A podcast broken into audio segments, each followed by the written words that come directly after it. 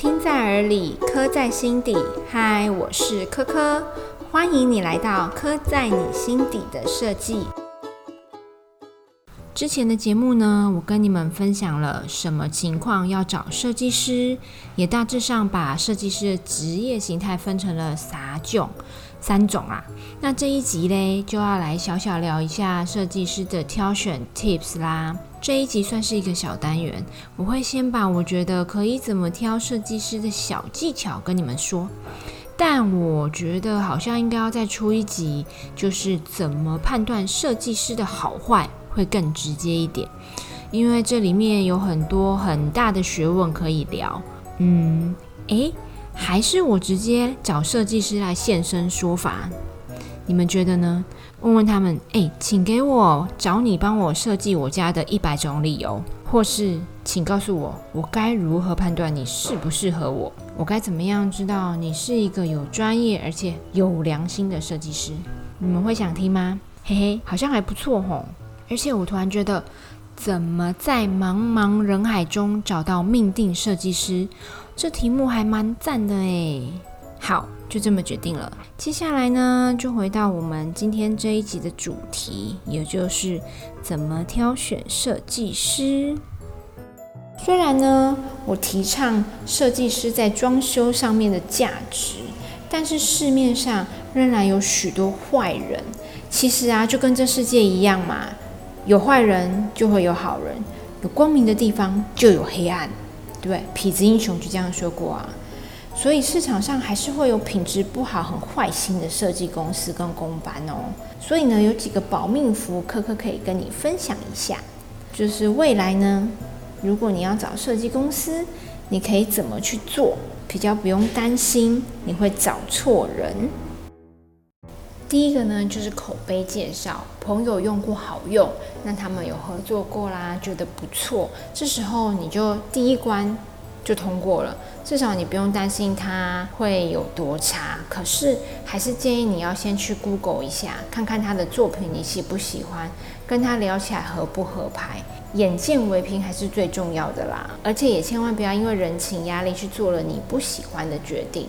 比如说是哪个叔叔阿姨介绍的，可是你可能就不是很喜欢他的风格，但是又因为人家介绍不好意思拒绝。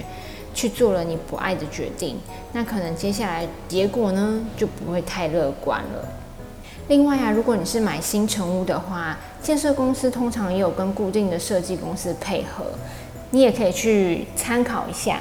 可是我也会建议你还是要自己去判断，因为如果整栋大楼多半都是这家设计公司设计的，那么长的样子应该也不会差太多。可就是看你自己喜欢哪一种。第二个，媒体有教我们要去了解这家设计公司是不是合法室内装修业者。其实这真的蛮重要的，因为它可以保障我们找的对象是不是合法的。但是呢，我要说，你有合法的室内装修许可证的设计师，不代表就是有良设计师。不过这张证照确实是可以帮助我们降低遇到不负责任的业者。然后，如果你不幸跟他有发生纠纷的时候，你也不用担心他会跑掉。第三，Google 他。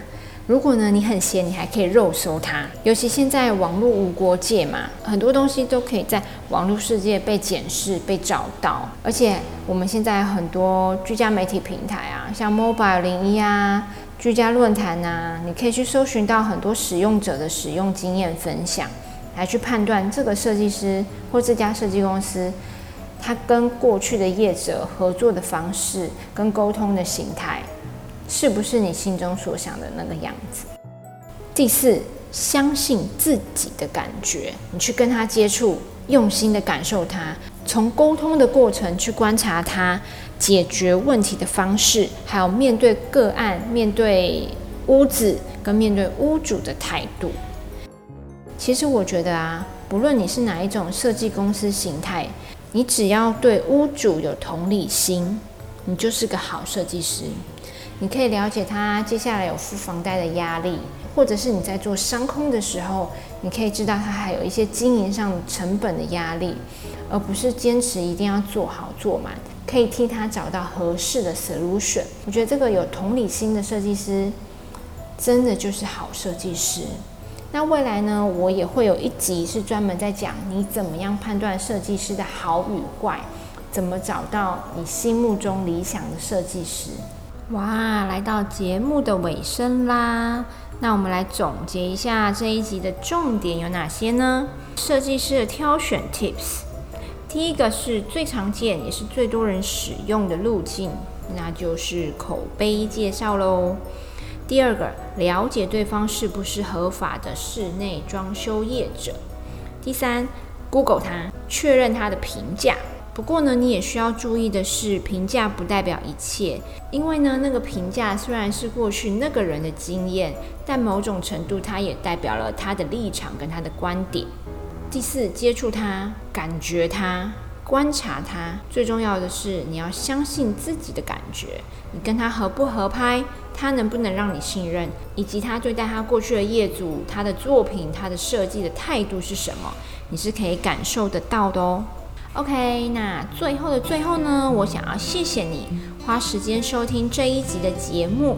如果你喜欢我的节目，请给我评分五颗星，快点哦！一二三四五，要按五下，要按五下哦。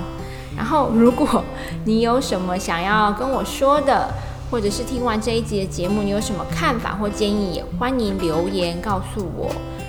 如果呢，你有想听的内容跟主题，也请分享给我喽。听在耳里，刻在心底，刻在你心底的设计。我们下一集见喽，拜拜。